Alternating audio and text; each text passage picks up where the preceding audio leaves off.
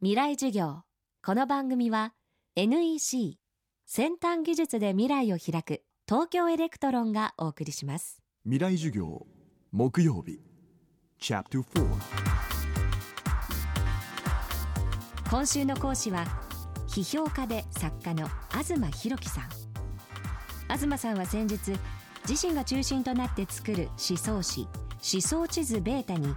日本国憲法改正の試案を掲載しました。東さんが憲法に関わる大きなきっかけとなったのが昨年の東日本大震災でした。未来授業4時間目。テーマは震災とこの国の形。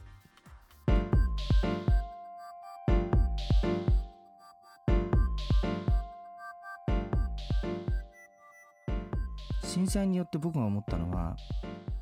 すごい簡単に言うと本当に大事な仕事だけをしようということですね僕が今まで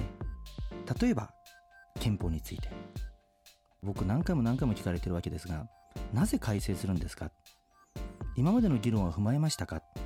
なんで天皇を原始化するんですかっていうそのなんでなんでなんでがすごく多いわけですねそして内容を読むところまでみんな言ってくれないわけです。まあでもそれは実は日本のある停滞っていうのを象徴していると僕は思うんですがだから僕が震災前の僕だったらば憲法を考えるなんてことを言ったらですねさまざまな人たちがわらわらわらわら押し寄せてなんで変えるの？なんで変えるの？なんで変えるの？って言われるから面倒くさいからやんなかっただろうっていうことです。でけれども震災が起こってですねまあ僕自身も、まあ、ある意味で襟を正したところがあってただそれは思想的に展開したとかいうことではいささかもなく例えば震災前は日本について考えなかったのが急に日本について考えるようになった。右翼化した保守化したとかいうことではいささかもなく震災前は面倒くさくってやんなかったことも面倒くさがらずにやろうと。なぜならば結局それこそが重要で重要なことを言うと人々がわらわら寄ってくるから面倒くさいと言ってちっちゃい話ばっかりやっているとそれで時間が過ぎていつの間にか人生が終わってしまうと。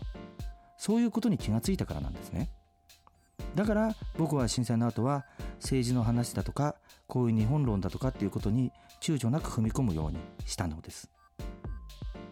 今日本はいろんなこと考えなければなりません。例えば子供を増やすことも考えなきゃいけない。エネルギーのことも考えなきゃいけない。もっと近々では景気を上げることも考えなければいけない。短期的目標中期的目標目標いろいろあるんですけれどもそのそういうののベースになるような日本ってそもそもどんな国なんだろうと。いうこと、まあ、ある種の文明論的なことっていうのを絶対に日本は考えなければいけないんですね今。だからその例えばこの本の中では梅原武さんのインタビューっていうのが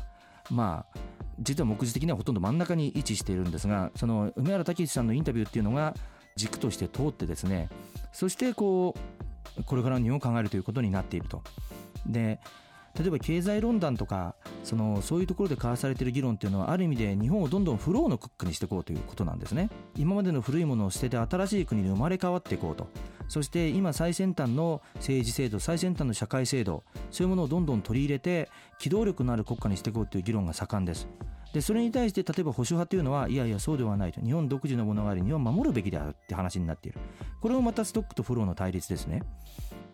でしかし日本はある意味ではそういう対立を常に宿命づけられているというか生まれ変わらなければ生き残っていけないんだけど同時に生まれ変わることもできないっていう国なわけですね。であればその形そのものその矛盾そのものを憲法の中に刻み込もうではないかと。いうのがこの憲法なんです。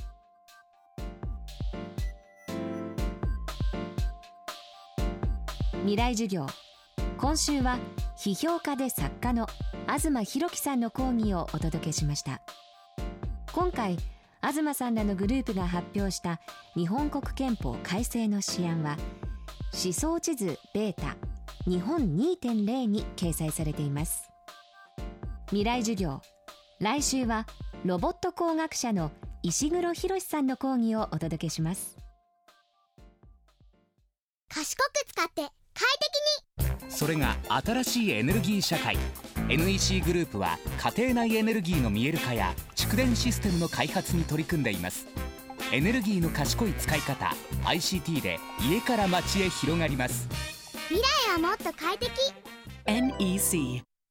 もういい。私そんな都合のいい女じゃないの。もう二度とかけてこないで。